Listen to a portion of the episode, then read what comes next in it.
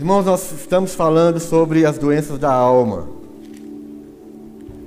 Nós falamos semana passada sobre que nós somos corpo, alma e espírito. Nosso espírito tem ele é salvo no momento em que nós entregamos nossa vida a Jesus. Então, nosso espírito ele ele recebe uma transformação, ele recebe um novo nascimento. O nosso corpo está sendo restaurado pelo cuidado de Deus e pelo nosso próprio cuidado. Você precisa cuidar do seu corpo, você precisa escovar os dentes, tomar banho, é, cobrir o seu corpo de maneira digna, de maneira é, bonita. Você cuida do seu corpo diariamente. A nossa alma está num processo. Nossa alma, ela enfrenta muitas dificuldades. A nossa alma é o centro das nossas emoções, é, é o centro ali da, dos sentimentos, nosso intelecto, nosso raciocínio, as nossas opiniões, tudo está na alma. Então a nossa alma também está no processo de salvação. O nosso corpo, corpo está no processo de restauração, a nossa alma também está no processo de, de libertação, de cura e eu disse semana passada que Deus ele, ele pode te curar, ele pode te curar completamente de uma vez. Numa simples pa palavra de Deus, ele pode te curar. Mas muitas vezes Deus quer usar outros processos de cura. E nós estamos falando sobre doença da alma, enfermidades da alma, doenças da alma, porque não é suficiente muitas vezes, não é suficiente é, você participar de um culto muito abençoado. Não é suficiente muitas vezes você ouvir uma pregação que te inspira, uma pregação é, muito, muito inspira, inspirativa, uma pregação muito, muito cheia de, de ilustrações, que coloca o seu ânimo para cima, que te, te coloca, coloca gás. Né? Você sai daqui falando, aleluia, glória a Deus, que palavra.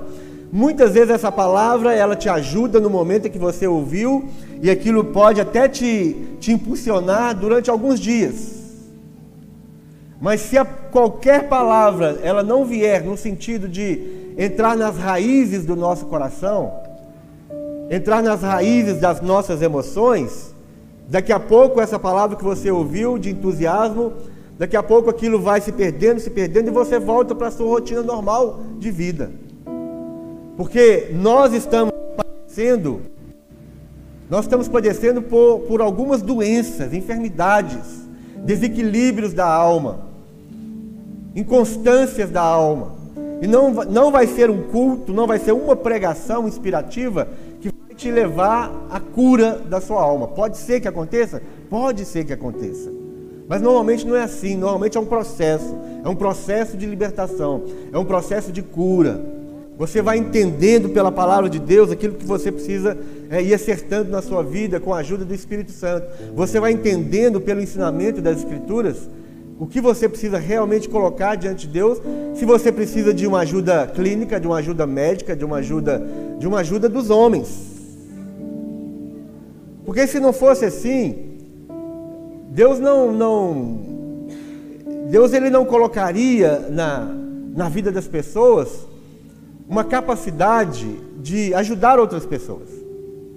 Ciência, né, a farmácia, né, as formas como Deus coloca à nossa disposição para que nós possamos ser cuidados. Porque a nossa fé ainda não está no grau, num, desenvolvimento tal, que nós não precisamos de, das pessoas, nós não precisamos de medicamento, nós simplesmente confiamos. Quem dera.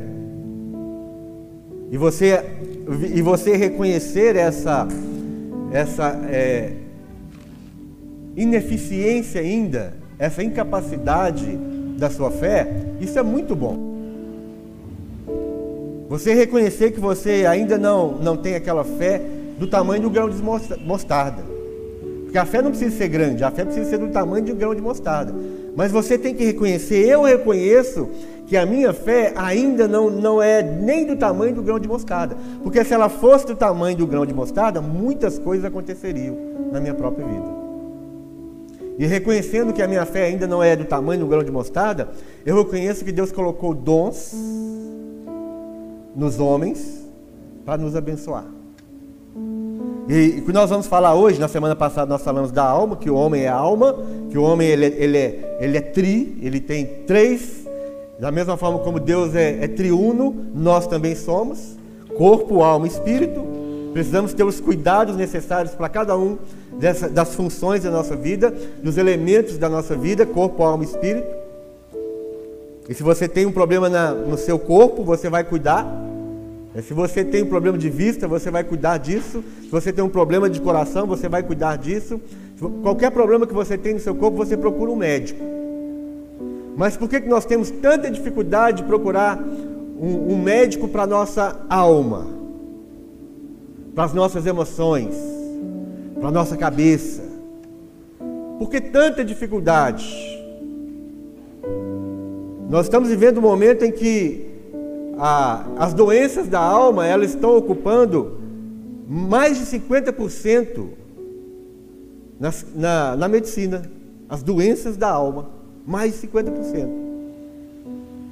As pessoas estão mais doentes na alma do que no seu próprio físico.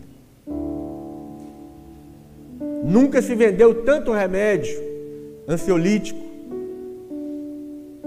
remédios psiquiátricos, Hum? Antidepressivos, nunca se vendeu tanto antidepressivo, ansiolítico e qualquer outra coisa nesse, nesse, dentro desse, desse âmbito como nós vendemos hoje. E não adianta você simplesmente arrumar uma receita médica, ir lá na farmácia comprar um, um ansiolítico. Não adianta. Isso vai simplesmente trazer um, um, um alívio momentâneo, ou por algum momento, por algum tempo. Mas nós precisamos ir, na, ir nas raízes. E para que você vá nas raízes, você tem algumas opções. A maior de todas elas e a melhor de todas elas e a mais eficaz de todas elas é ir aos pés do Senhor. É clamar ao Senhor. É orar. E a Bíblia fala isso, nós vamos ler isso. Durante todo esse tempo nós vamos falar. E a outra alternativa que nós temos é procurar os profissionais, que é o psicólogo, o psiquiatra, Procurar essas pessoas que estão que são dons de Deus, não é do diabo. Semana passada eu falei que eu, eu, eu como milhares e milhares de crentes, achava que psiquiatra e psicologia era do inferno. Né? E olhava ainda o símbolo da, da psiquiatria, né? que é um tridente, falava, tá vendo como é que é do inferno? Olha o tridente na mão deles. E, e, alguns hoje pensam da mesma forma, ainda pensam que psiquiatria e psicologia é do diabo. Não, não é do diabo, é de Deus. Eu afirmo aqui para todos que estão nos ouvindo, que vão nos ouvir daqui para frente, psiquiatria e psicologia é de Deus. E graças a Deus por esses profissionais. Porque senão muitos de nós crentes em Jesus, crentes em Jesus, nascido de novo, envolvido com a obra de Deus, se não fossem os psiquiatras e os psicólogos, os aconselhamentos pastorais, se não fossem os atendimentos nos gabinetes pastorais, muitos de nós, crentes nascidos de novo, envolvidos na obra, pastores e líderes, já estaríamos mortos. Pelo suicídio, ou estaríamos numa clínica psiquiátrica. Muitos. Mas Deus está abrindo os nossos olhos. E Deus ele tem colocado isso no meu coração e todos aqueles que estão conosco já há algum tempo e nos acompanham sabem muito bem disso. Que quando você chega no gabinete, eu percebo que a sua, a sua ajuda não vem de nós. Eu percebo que a sua ajuda vai vir do psiquiatra ou do psicólogo. Eu, eu te falo para ir.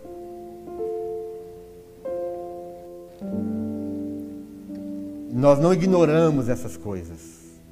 Porque Deus ele tem dons e ele colocou dons na terra. E essas pessoas são dons de Deus. Assim como o cardiologista é um dom de Deus, o psiquiatra e o psicólogo também é um dom de Deus. Graças a Deus. E nós vamos falar sobre isso esse tempo todo. E hoje nós vamos aprofundar um pouco mais na ansiedade. Eu queria que você abrisse em Filipenses. Filipenses capítulo 4. Ah, pastor, eu queria ouvir a, pregação hoje sobre andar por sobre as águas. Meu irmão, se você tem ansiedade, você nunca vai andar por sobre as águas. Ah, eu queria ouvir uma palavra sobre é, a cura do paralítico. Meu irmão, se você não ficar livre da ansiedade, você vai ficar paralisado como um paralítico. Você nunca vai sair do lugar. Ah, eu queria ouvir a palavra hoje sobre a, a multiplicação dos pães. Se você não for livre da ansiedade, Deus vai multiplicar os pães à sua frente e você, de tanta ansiedade, não vai conseguir nem comer os pães. Então nós precisamos ir nas raízes. Tudo isso é muito bom. Todo mundo aqui sabe que Jesus multiplicou pães. Alguém aqui não sabe que Jesus multiplicou pães e peixes? Alguém aqui não sabe que Jesus ele andou sobre as águas e alguns dos discípulos também andaram sobre as águas? Todos nós sabemos disso. Mas não obstante saber tudo isso e ouvir isso milhares e milhares de vezes, a, a nossa alma ainda está em cativeiro. Mesmo sabendo que Jesus multiplica pães, nós ainda temos ansiedade por causa do pão. Não é verdade? Você sabe que Jesus multiplica o seu pão, mas você ainda é ansioso porque você acha que seu pão não vai chegar à sua mesa amanhã. Não adiantou você ouvir milhares e milhares de pregações sobre multiplicação de pães e peixes, sendo que você ainda está ansioso amanhã pelo que você vai comer. Não adianta você ter ouvido tantas e tantas pregações de Jesus andando por sobre as águas, sendo que quando as circunstâncias gigantescas vêm, as ondas bravias vêm sobre a sua vida, você não crê, você fica ansioso. Eu sei que nós precisamos pregar essas coisas, irmãos, mas muitas vezes essas coisas simplesmente elas vêm como uma, um, um enfeite nas nossas vidas. É simplesmente um enfeite. Alguma não estou falando, pastor Rogério não está falando que não pode pregar isso, tá bom, gente? Mas estou falando que muitas dessas pregações servem para nós como quadros nas paredes. Simplesmente enfeitam as nossas vidas, elas alegram nosso, a nossa alma, mas ela, muitas vezes elas não vão nas raízes para tratar principalmente com esse mal que está adoecendo muitos de nós, chamado ansiedade. A ansiedade não deixa você ver a multiplicação dos pães e peixes. A ansiedade não deixa você andar sobre as águas das circunstâncias na sua vida, mesmo que você saiba tudo isso.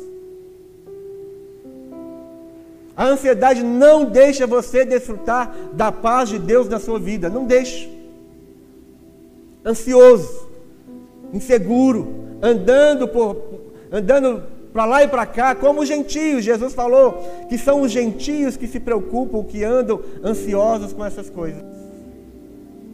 São os gentios. O gentio não confia em Deus. O gentio não conhece a Deus. O gentio não sabe o poder de Deus. E a ansiedade, ela, ela, ela causa tudo isso.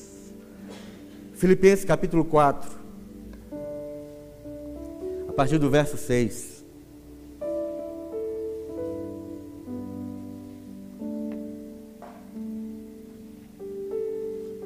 O apóstolo Paulo fala isso. Eu acho tão impressionante como algumas pessoas não conseguem entender sobre a, as doenças da alma, as enfermidades da alma. Acho tão interessante. Jesus falou sobre ansiedade, nós vemos semana passada, um, ver, um texto falando várias vezes sobre a palavra não andeis ansiosos, não andeis ansiosos. O, o, o apóstolo Pedro fala, é, lançai sobre ele toda a vossa ansiedade. O apóstolo Paulo fala que agora, não andeis ansiosos de coisa alguma não andeis ansiosos de coisa alguma. Em tudo, porém, sejam conhecidas diante de Deus as vossas petições, pela oração e pela súplica com ações de graças. E a paz de Deus, que excede todo o entendimento, guardará o vosso coração e a vossa mente em Cristo Jesus.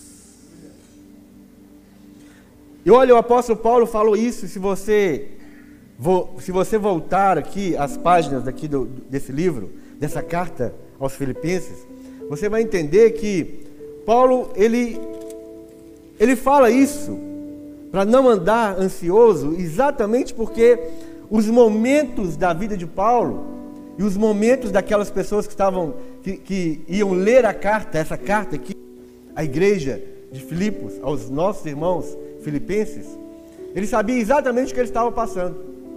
O apóstolo Paulo escreveu, irmãos, essa carta aqui aos filipenses, preso em Roma. Ele estava preso em Roma.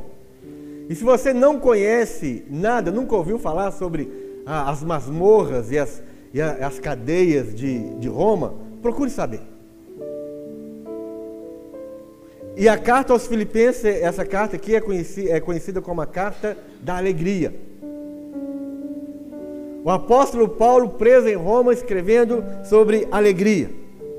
Logo no capítulo 1, o apóstolo Paulo, ele fala sobre a circunstância na vida dele.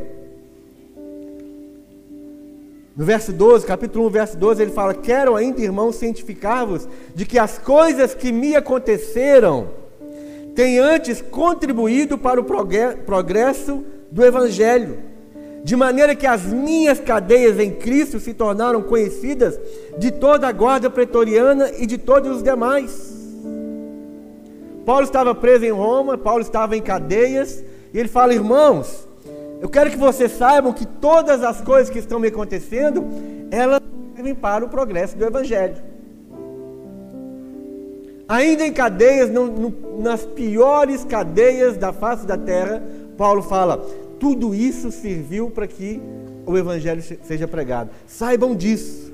Saibam que no meio da guarda, no meio dos soldados aqui, onde eu estou, todos estão sabendo já do Evangelho, todos estão ouvindo falar do nome de Jesus. Agora, me fala se isso não era uma circunstância onde você, onde eu ficaria muito ansioso. As circunstâncias de viver em cadeias, em masmorras, em locais como esses aqui, isso traria para mim, por exemplo, eu tenho certeza, vou falar de mim, não vou falar de você, porque você é melhor que eu, você você está muito mais, mais elevado do que eu, mas eu teria muita ansiedade. Eu teria muitas úlceras no meu estômago. Eu passaria por muitas enxaquecas ali dentro daquela cadeia. Muita ansiedade.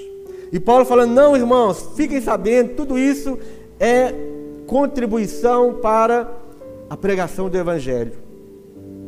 No capítulo 2 e capítulo 3, ele fala, ele está escrevendo para uma igreja que, que estava em contenda. Tinha duas irmãs lá, Sintique e Évode, que elas estavam, elas não estavam pensando a mesma coisa, elas estavam uma para lá e outra para cá. Elas não estavam concordando umas com as outras o, vamos dizer assim, estava pegando no meio da igreja. Confusão, fofoca, discórdia. E se não existe alguma coisa que traz muita ansiedade para nós, muito mais às vezes do que as circunstâncias né, que, que nos rodeiam, as coisas da vida, se existe algo que traz muita ansiedade para nós, são os relacionamentos entre as pessoas. Você já recebeu um convite para ir na casa de alguém? A pessoa te convida, meu irmão, você queria que vai lá em casa, faz, faz uma visita, vamos jantar junto, vamos almoçar junto, e você ficou ansioso. Mano, eu vou sentar ali na casa daquele irmão, sei que, que, que, que eu posso conversar com ele. Eu, como é que vai ser? Como é que vai ser aquilo outro? E vai gerando aquela ansiedade. Aí você chega lá, todo sem graça, não sabe como é que senta, não sabe como é que procede aquela ansiedade. Isso, isso é uma coisa boba, isso é uma coisa até gostosa. Alguém te convidou para ir na casa dele. Mas os relacionamentos entre nós, aqueles relacionamentos em que um pensa uma coisa, outro pensa outra, mas vocês têm que andar juntos, isso traz muita ansiedade. Eu lembro a primeira vez que eu fui convidado para almoçar, eu era adolescente na casa de uma outra pessoa, coleguinha de, de escola, né? E aí a, a, família, ela, ela serviu frangos, frango frito. E eu gosto muito de frango. Mas o problema, sabe qual que era? Porque todo mundo comia o frango frito com garfo e faca. Falei, agora? Eu não sei comer frango, coxa então. O negócio é pegar a coxa e. Hum, né? Come a coxa com vontade. Eu estou vendo todo mundo lá assim. Né?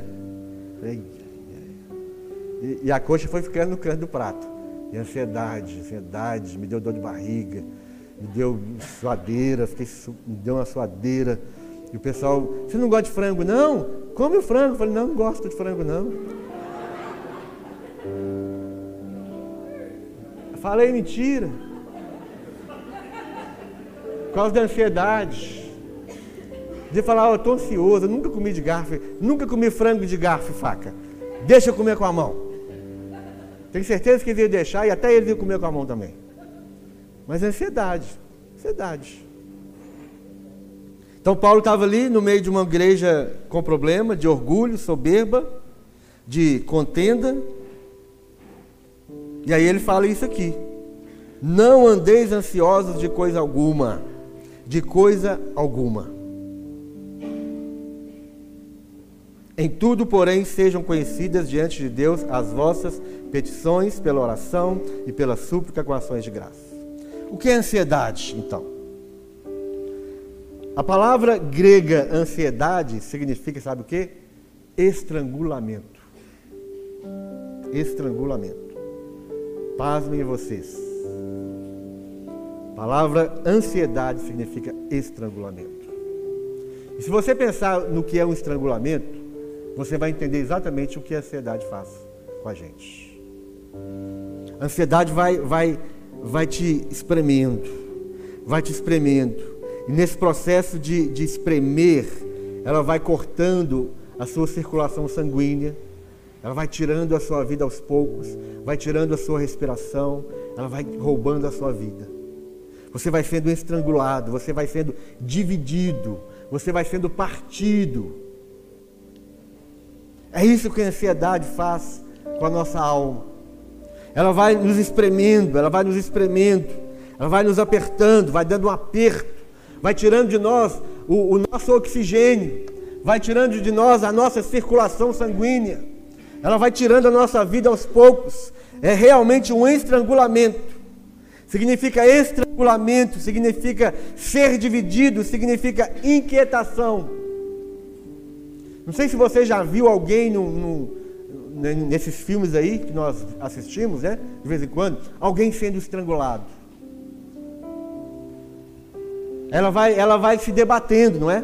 Ela vai ficando inquieta, ela vai ficando, ela vai se debatendo, se debatendo, tentando respirar, tentando sobreviver, tentando é, tirar força em algum lugar e ela vai se debatendo até que chega o um momento, pronto, parou, morreu, não é isso? Vai perdendo a sua consciência aos poucos, vai perdendo, é, ela vai perdendo todas as suas forças. E aí você vai, eu quero que você vá para casa pensando exatamente nessa palavra, no significado da palavra ansiedade, estrangulamento. Eu não vou ficar aqui conjecturando sobre o processo de estrangulamento. Uma das, uma das, das matérias que eu tive no direito foi medicina legal. Nós tínhamos que estudar todos esses processos de estrangulamento, de decapitação, de sufocamento de asfixia, estudamos tudo isso. Eu posso te dar detalhes do que é um estrangulamento. Mas eu quero que você vá para casa pensando sobre isso, para você entender o mal que a ansiedade está fazendo com você. ansiedade não é uma coisinha boba. Você precisa levar a sério a ansiedade na sua vida. Trata a ansiedade como se fosse um câncer. A ansiedade tem jeito, pode ser que alguns cânceres não tenham jeito para a medicina, mas a ansiedade tem. Não tente conviver com a ansiedade na sua vida. Não crie a ansiedade como se fosse um bichinho de estimação. A ansiedade é um monstro. É como aqueles. Quem já viu aquele filme Gremlins? Já viu? É, parecia uns bonequinhos bonitinhos, né? Mas aí você vai cuidando dele e tem alguns, algumas coisas que você não pode fazer com ele, porque senão ele vira um monstro. Você não pode dar comida para ele depois da, da meia-noite, você não pode molhar, né? Tem umas coisas aí, não lembro exatamente. Mas aí você vai, ele vai, você vai cuidando do Grêmio ali, bonitinho, muito bonitinho, peludinho, e vai cuidando dele ali. Né? E aí, muitas vezes a gente vai cuidando da ansiedade, né? Você vai cuidando, como se fosse um, um animalzinho bonitinho de estimação. Mas aquilo vai crescendo, vai crescendo, vira um, um monstro e te engole. Não acostume com ansiedade. Não acostume, não cuide de ansiedade como se fosse um bichinho de pelúcia. A ansiedade é uma reação normal diante de situações que podem provocar medo, dúvida ou expectativa. O lado, a ansiedade, existe um lado positivo da ansiedade que te protege às vezes. A ansiedade às vezes te impulsiona algumas coisas. Por exemplo, se você sabe que tem que fazer uma prova para um concurso ou para o vestibular, aquela ansiedade positiva vai, vai fazer com que você estude. Não, eu tenho que estudar porque eu vou fazer uma prova. Aí te dá uma, uma ansiedade no sentido positivo. Né? Ansiedade no sentido do desconhecido. Se você está dirigindo o seu carro a 100 km por hora e lá, lá no final da sua visão da estrada tem uma curva, imediatamente vai, vem uma ansiedade no seguinte sentido: você não pode continuar nessa velocidade porque você não sabe o que está atrás daquela curva. E aquela ansiedade vai trazer para você um medo, entre aspas, e uma precaução para que você não continue na mesma velocidade, porque você não sabe o que está por trás. Você tem um medo do desconhecido. Até aí tudo bem.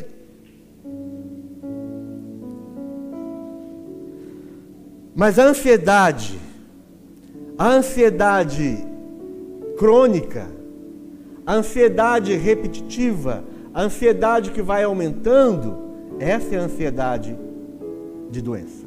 Essa é a doença ansiedade. Esta é a enfermidade ansiedade. Aí essa ansiedade que é crônica, essa ansiedade que é repetitiva, essa ansiedade que vai aumentando a cada dia mais, essa ansiedade é perigosa. A ansiedade crônica é um estado emocional mórbido doloroso, marcado por inquietude, medo e perturbação do sistema nervoso central. É um mal-estar físico e psíquico que aflige e afeta as emoções humanas, provocando inquietude, preocupação. Muitas vezes essa preocupação ela é indevida. 70% das preocupações que nós temos, irmãos, com coisas que ainda podem acontecer, 70% dessas preocupações nunca acontecem. Ah, eu vou, eu vou perder meu emprego. Ah, eu estou ansioso que eu vou perder meu emprego. A pandemia chegou, as cabeças estão rolando, muitos estão mandando embora, eu vou perder o meu, meu emprego. E você vai ficando ansioso, vai ficando ansioso, e aquilo nunca acontece. 70% das nossas ansiedades por coisas que ainda podem acontecer nunca vão acontecer na sua vida. E você já está ansioso, você já está sofrendo com essas coisas. Traz inquietação.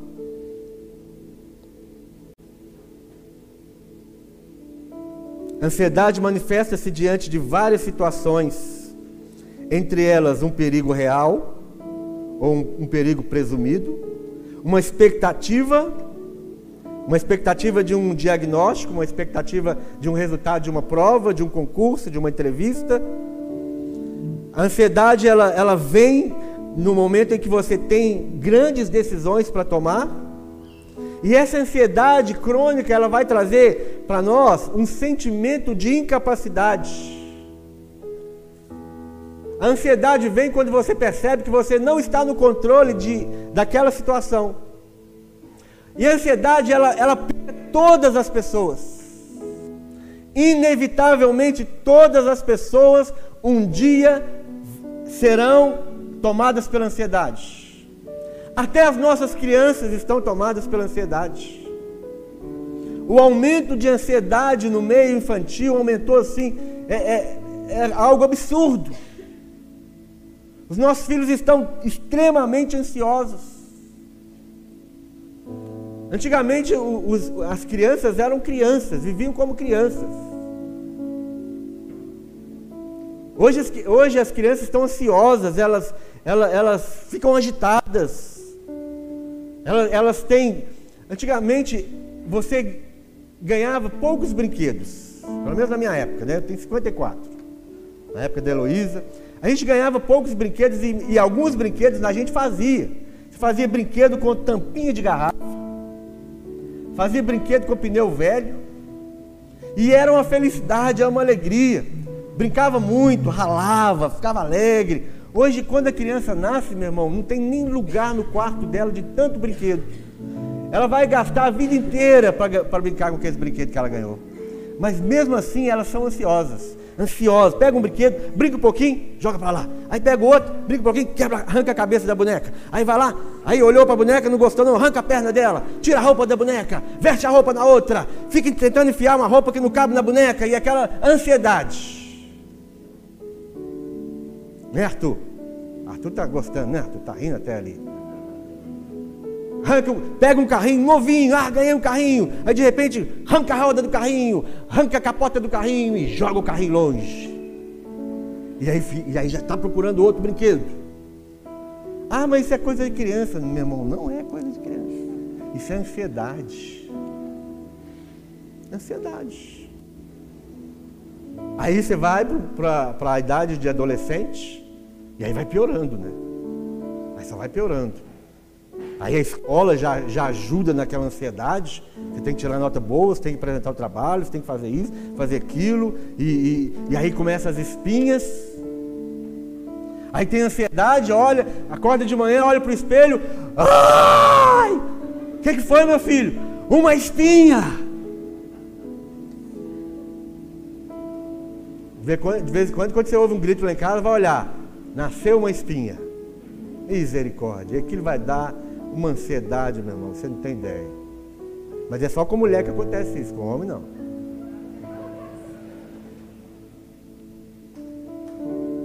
Aí vem a época da juventude, aí vem vestibular. Qual curso que eu vou fazer? Tem que fazer prova do Enem, tem que fazer vestibular. E aí começa, né, os, os namoros, Fulano está gostando de você. Não, fulano ficou. Fulano é boca virgem. Não, fulano não é boca virgem. Você é boca virgem? Não pode ser boca virgem. E aí vai aquela ansiedade. Aí você casa. Aí a ansiedade piora ou melhora?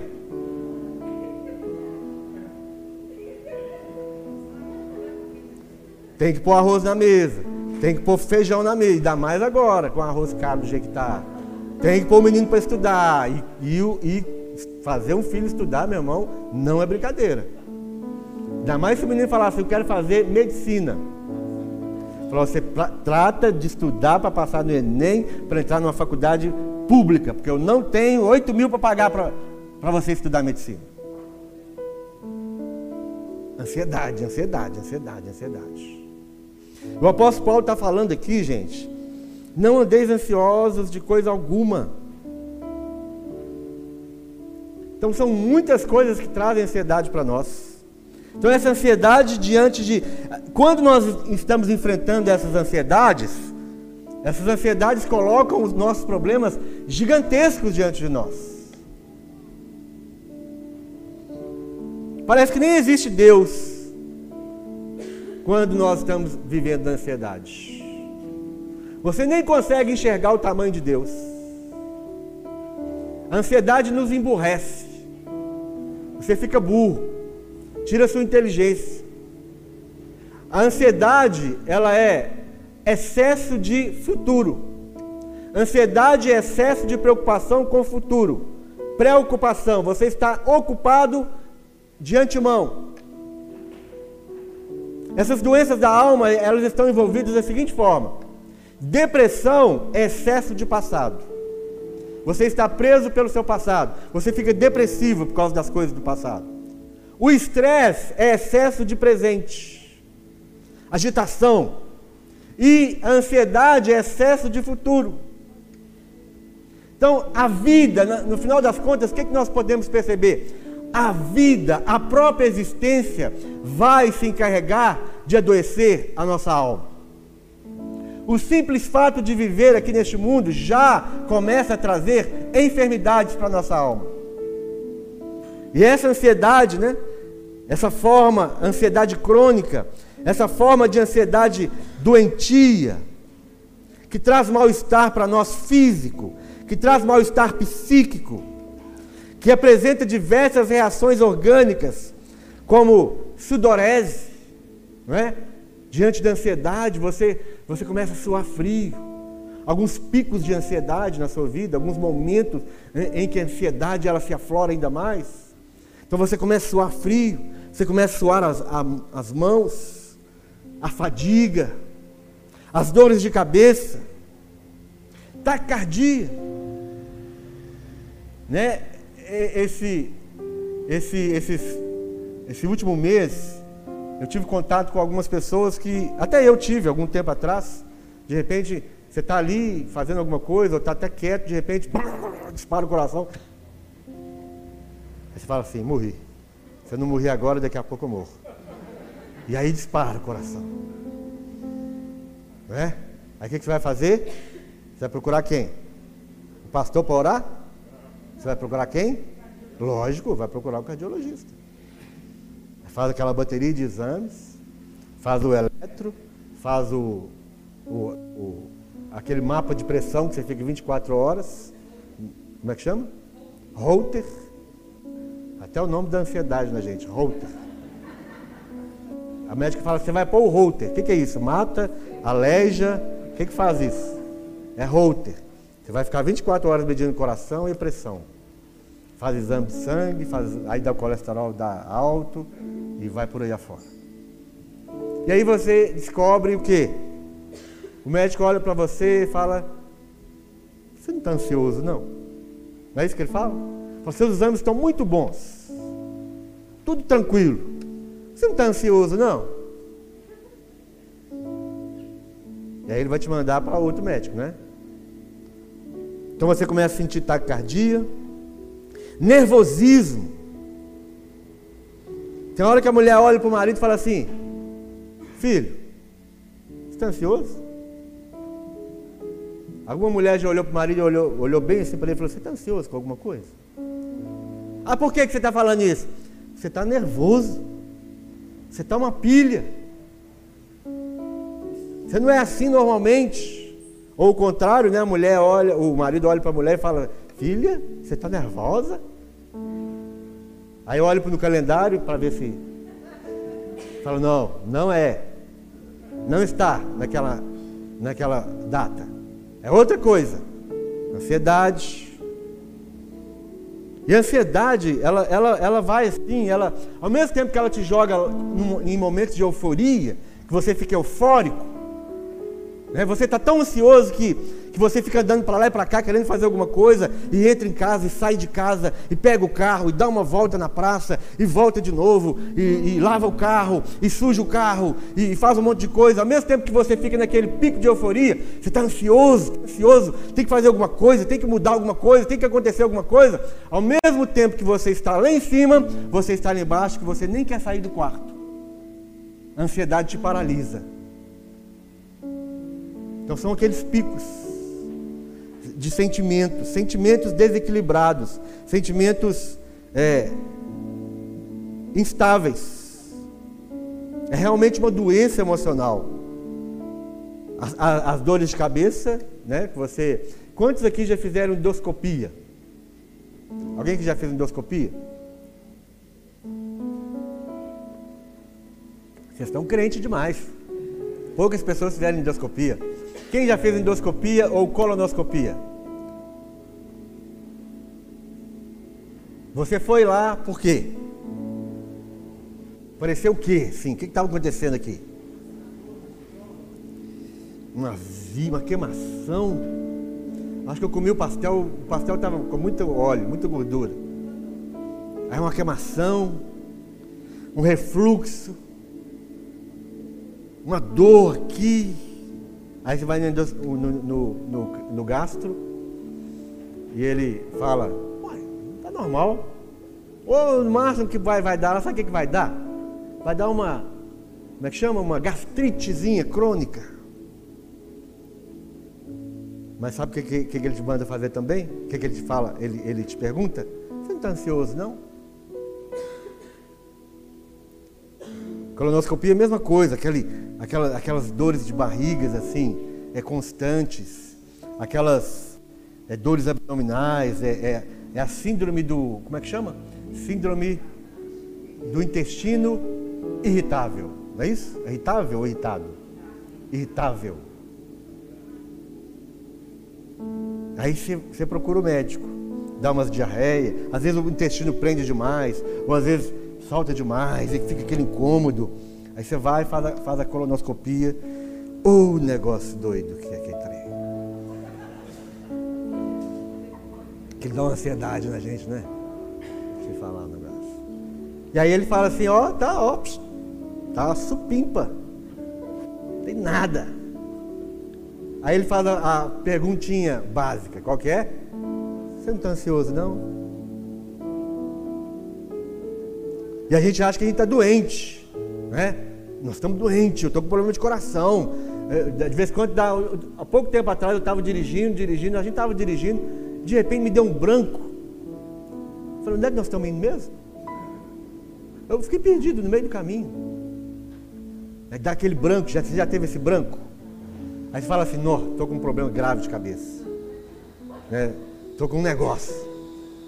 Aí você vai neurologista, faz a tomografia, faz a ressonância, ó, tá bom. Aí ele pergunta o quê?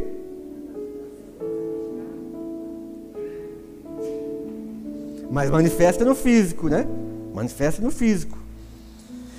A fobia manifesta a, a, ansiedade crônica vai trazendo fobias. Nós vamos falar das fobias mais na frente.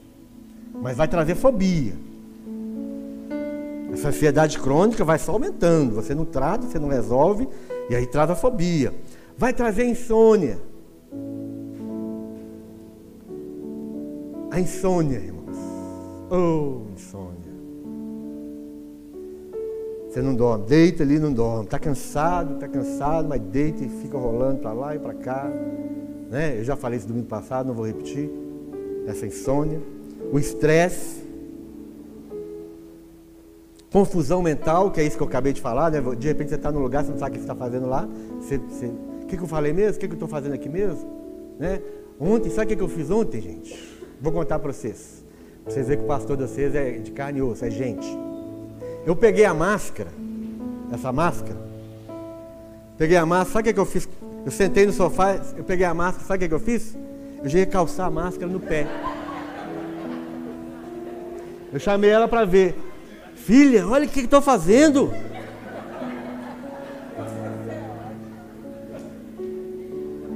E essa semana ainda, sabe o que ela fez?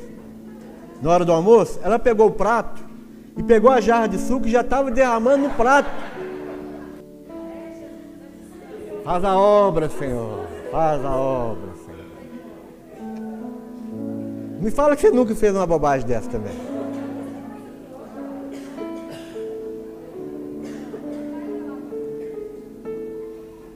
Como é que chama isso? Ansiedade. Você pensa que você está com problema de cabeça, né? Oh, nossa Deus, misericórdia, estou ficando doido. Estou calçando a máscara no pé. Confusão mental, né? Inquietude. Agora, na vida espiritual, gente, a ansiedade crônica, ela é. Ela dificulta algumas coisas. Ansiedade crônica na sua vida cristã, na sua vida com Deus, ela não te deixa ficar sentado por alguns minutos para ler a palavra de Deus. Você não consegue. Você levanta cedo de manhã e fala, não, que tanto de coisa que tem para fazer. Tem uma pia cheia de, de, de, de, de louça para lavar. Tem lá o, o, o, o cesto de roupa suja, está lotado. E aí você está você tá tentando ler a palavra de Deus, lembrando das coisas que você tem que fazer. A ansiedade vai roubando, vai trazendo quietude, vai trazendo agitação e você não consegue ficar sentado ali lendo a Bíblia e orando do te o tempo que você precisa. Tem ansiedade? Eu não sei não. Eu, eu, eu posso estar até correndo o risco de falar bobagem. Não, deixa para lá, eu vou falar isso não.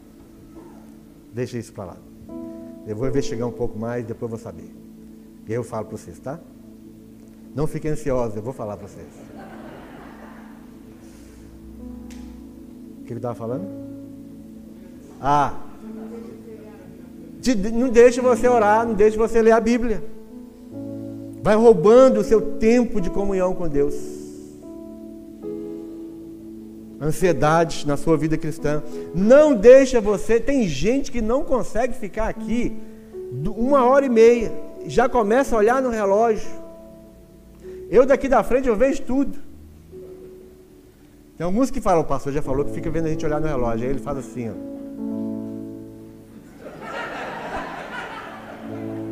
Ele pega a Bíblia e faz assim, ó. Você pensa que eu não sei? Tem alguns que quase quebram o pescoço, que ele está sem relógio, aí, ó, esse aí já é mais ansioso. Ele olha lá para o reloginho do fundo ali. Ó. Não consegue ficar. Tem gente que já está aqui preocupado com o frango assado, preocupado que, que, o que comeremos, o que beberemos. O que comeremos, o que beberemos? Hoje não tem nada para comer, para beber. Nós vamos fazer alguma coisa. Não tem nada assim, gente pronto, tá? Não tem nada, o pastor está passando fome. Não, não é isso não. Não tem nada pronto. Chega lá e faz um arrozinho, frita um ovo, põe lá dois ovão assim. E maravilha, alegria total. Né? O zuiudo. Eu estou fazendo esse tudo vocês para vocês ficarem menos ansiosos, tá, gente? Não, mas tem gente que já está preocupado, o que, é que vai comer, o que, é que vai beber, como é que vai ser. Jesus falou, olha, não preocupa com isso não. Preocupa não. Quando Jesus falou lá em Lucas 12, que nós lemos semana passada, ele falou: olha para, para, para as aves do céu e para os lírios do campo. O que, que Jesus estava falando? Olha para as manifestações do meu poder, da minha criação. O que Jesus queria ensinar para nós? Olha, olha, olha para. Eu fiz a ave e a ave é sustentada por mim. Eu fiz as, as, ervas, eu fiz as flores, eu fiz tudo isso. Isso que isso, isso é obra das minhas mãos. Você já imaginou que Deus sabe exatamente o limite do mar? Que Deus sabe exatamente quanta, quantas gotas de água tem no oceano? Deus sabe milimetricamente, ele, ele sabe de tudo, ele sabe quantas estrelas existem nas galáxias, e ele sabe o nome de cada uma delas, e a Bíblia fala que ele chama cada uma delas pelo nome.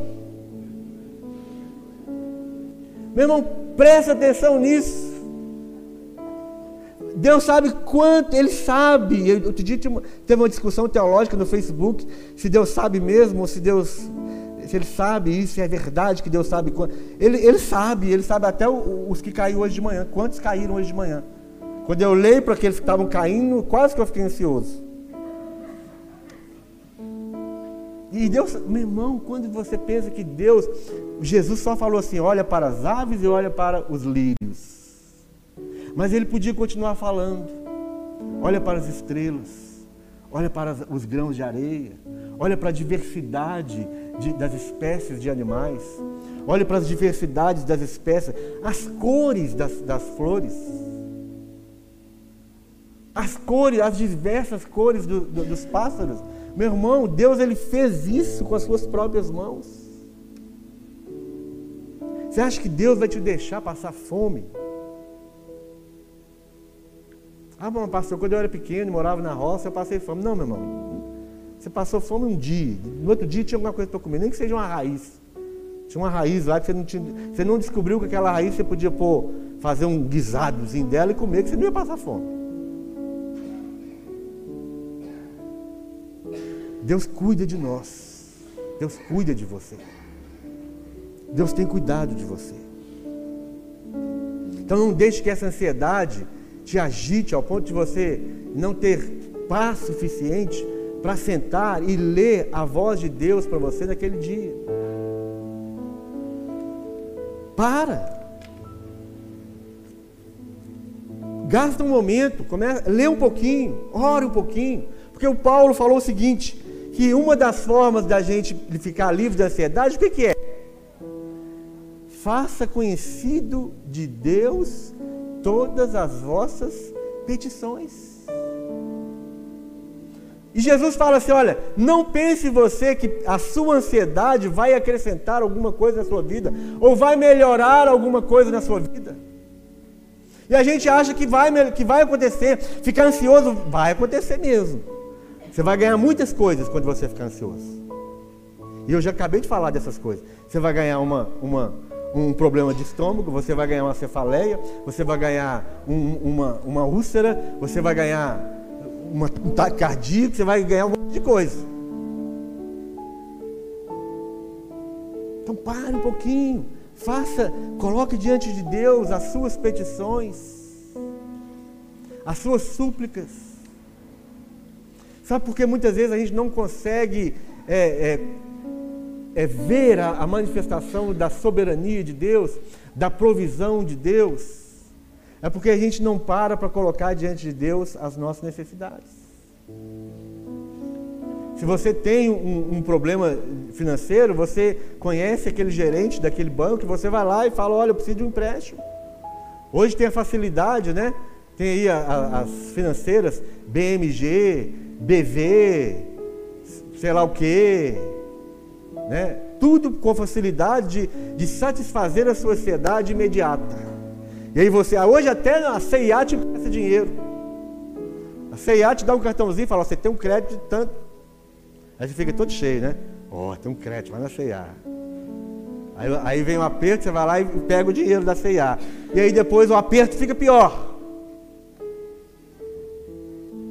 Então nós, ao invés de nós fazermos o que o Paulo falou, porém sejam conhecidas diante de Deus as vossas petições pela oração e pela súplica com ações de graça.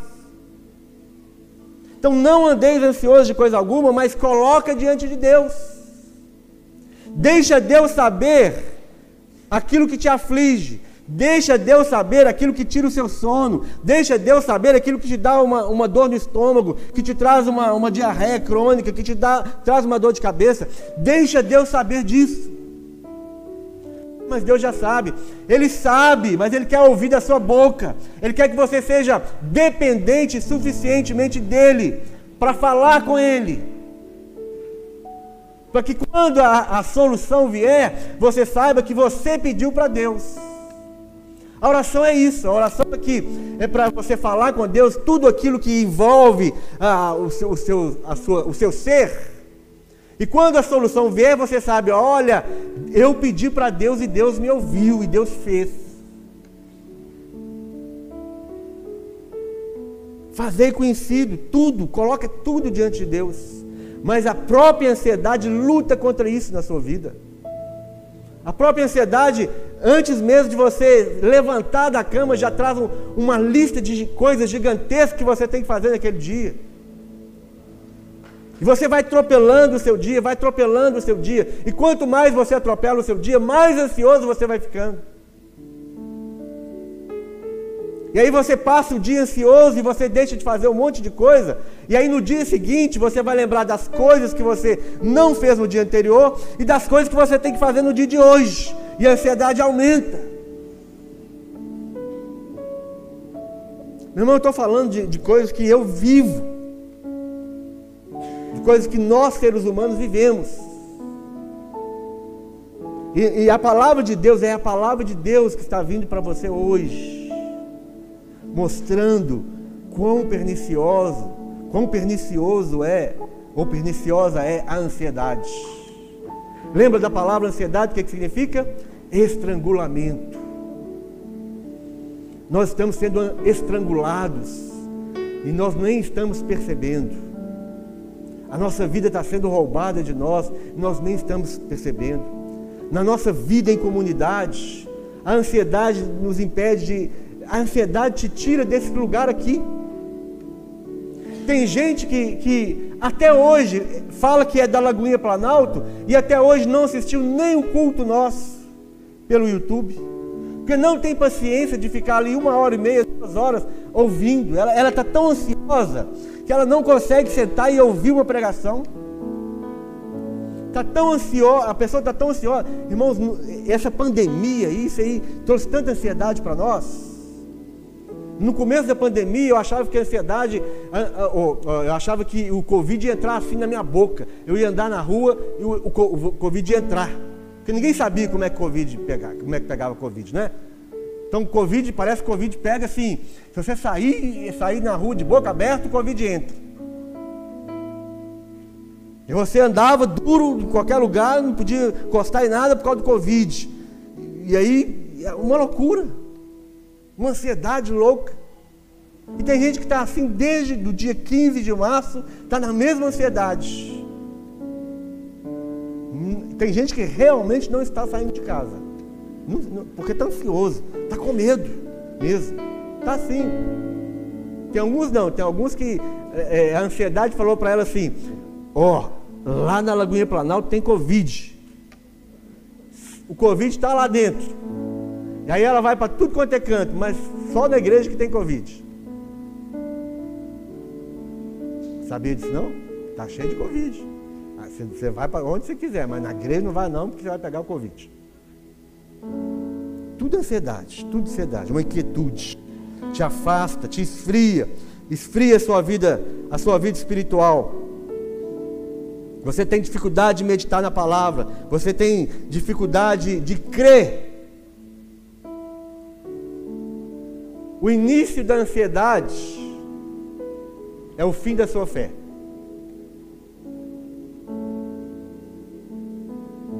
O início da ansiedade pode ser o fim da sua fé. Porque a ansiedade, ela, ela traz um embaçamento da sua fé, traz um embaçamento da sua visão espiritual. A ansiedade faz os seus problemas ficarem muito maior do que Deus. Ansiedade não te deixa entender que Deus é o Criador de todas as coisas. Ansiedade não te deixa entender que Deus cuida de você, que Deus está cuidando de você.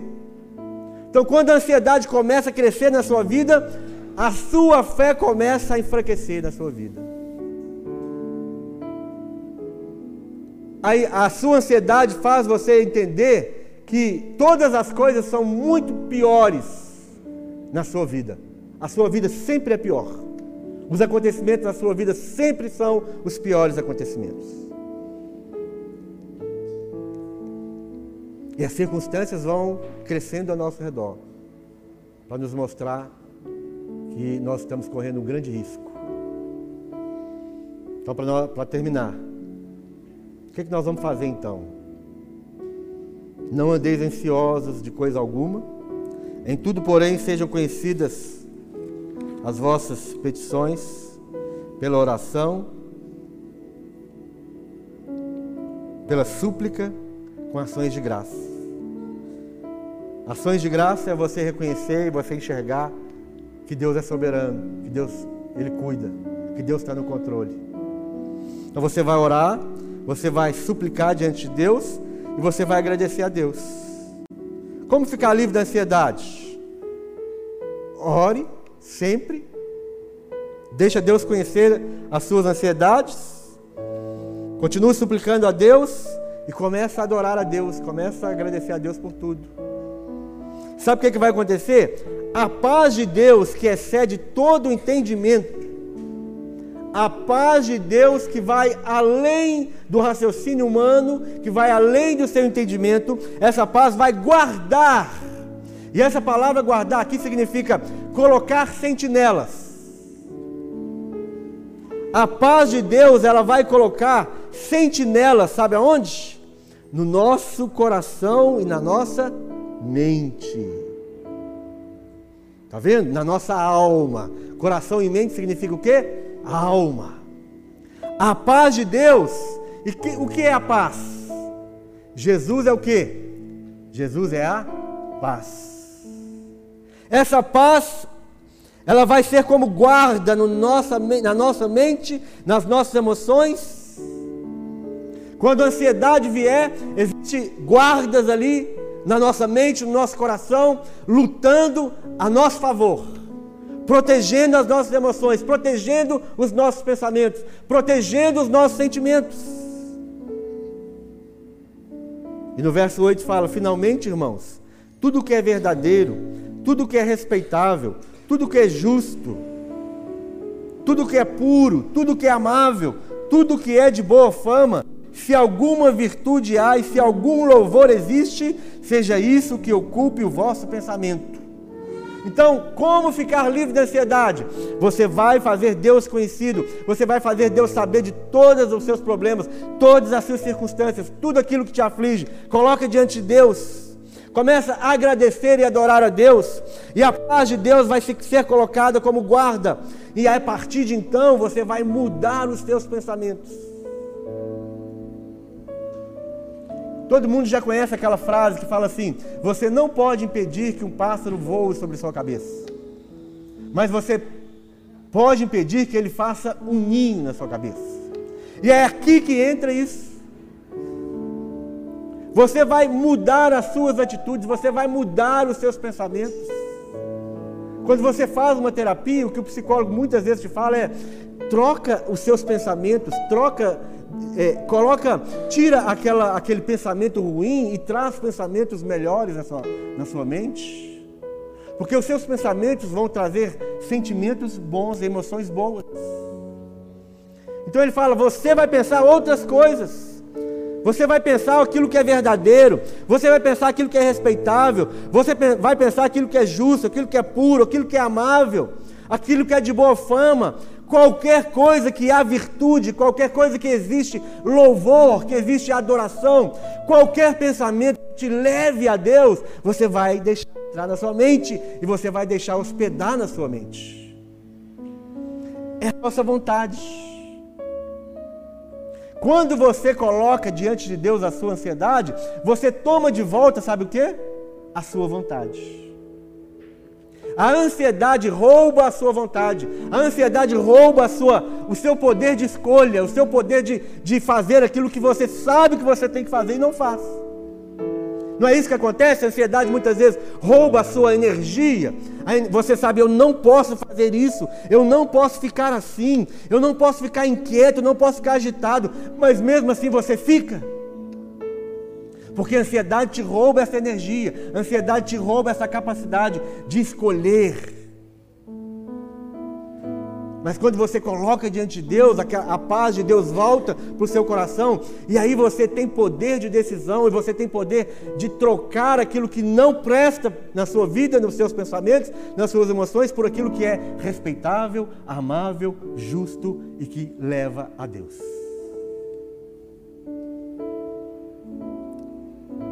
Verso 9: O que também aprendestes e recebestes e ouvistes e vistes em mim. Qual era o contexto mesmo que nós falamos aqui dessa carta de Paulo? Paulo estava preso em Roma. Paulo estava preso em Roma, em algemas. Mas ele enxergou que todas as coisas cooperam para o bem daqueles que amam a Deus. Fala, vocês estão vendo em mim um exemplo de alegria. Vocês estão vendo em mim um exemplo de, de pessoa que confia em Deus, que não anda ansioso. Então, por isso que ele está falando aqui no verso 9. Paulo não inventou isso, não. Paulo tinha um contexto de vida. Ele escreveu exatamente diante daquilo que ele que estava passando. O que vocês estão aprendendo, o que vocês estão recebendo, o que vocês estão ouvindo, o que vocês viram em mim, isso praticai.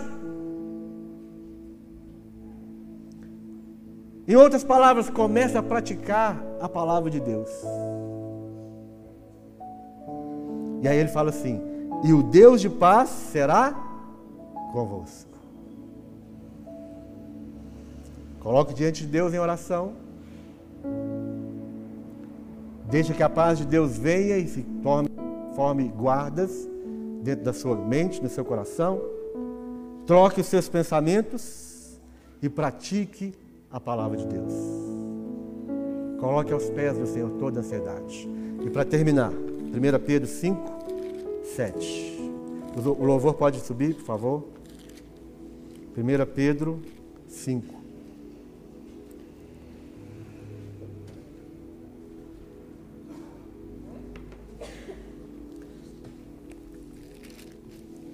Diz assim, verso 7 lançando sobre ele toda a vossa ansiedade. Porque o quê? Vamos ler junto esse verso? Um, dois, três e. Lançando sobre ele toda a vossa ansiedade, porque ele tem cuidado de vós. Fala para o seu irmão do lado isso aí agora. Eu não gosto disso, mas é a palavra de Deus que está proclamando. Fala para ele aí. Irmão, lança sobre ele toda a vossa ansiedade, porque ele tem cuidado de você.